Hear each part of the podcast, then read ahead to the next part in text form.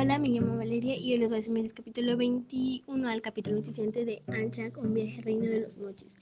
Bueno, podemos ver que eh, José Antonio y sus otros compañeros se encuentran corriendo y José Antonio había tomado un camino que era muy abrupto y lo dirigía a un ya que según Miquel eh, ahí harían a ladrones. Ellos se sentían cansados, se, se encontraban José estaba muy preocupado ya que había abandonado a sus dos amigas y él se sentía culpable por eso, pero lo hizo por su supervivencia y por el bien de ellas.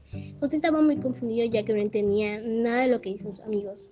Ellos llegaron a un pueblo donde había bastante gente reunida. Se dieron, mm, tuvieron que pasar sin ser vistos por la gente que se encontraba ahí.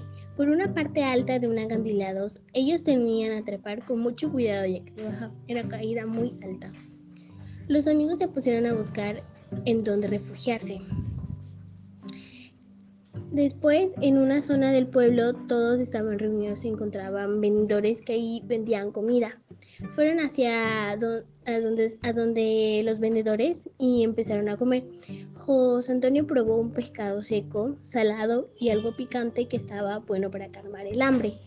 Él tenía la duda porque la gente estaba reunida reunida. Después vieron a dos hombres altos y morenos. Después Miquel les explicó que eran las personas que estaban persiguiendo a los famosos Muxiciu.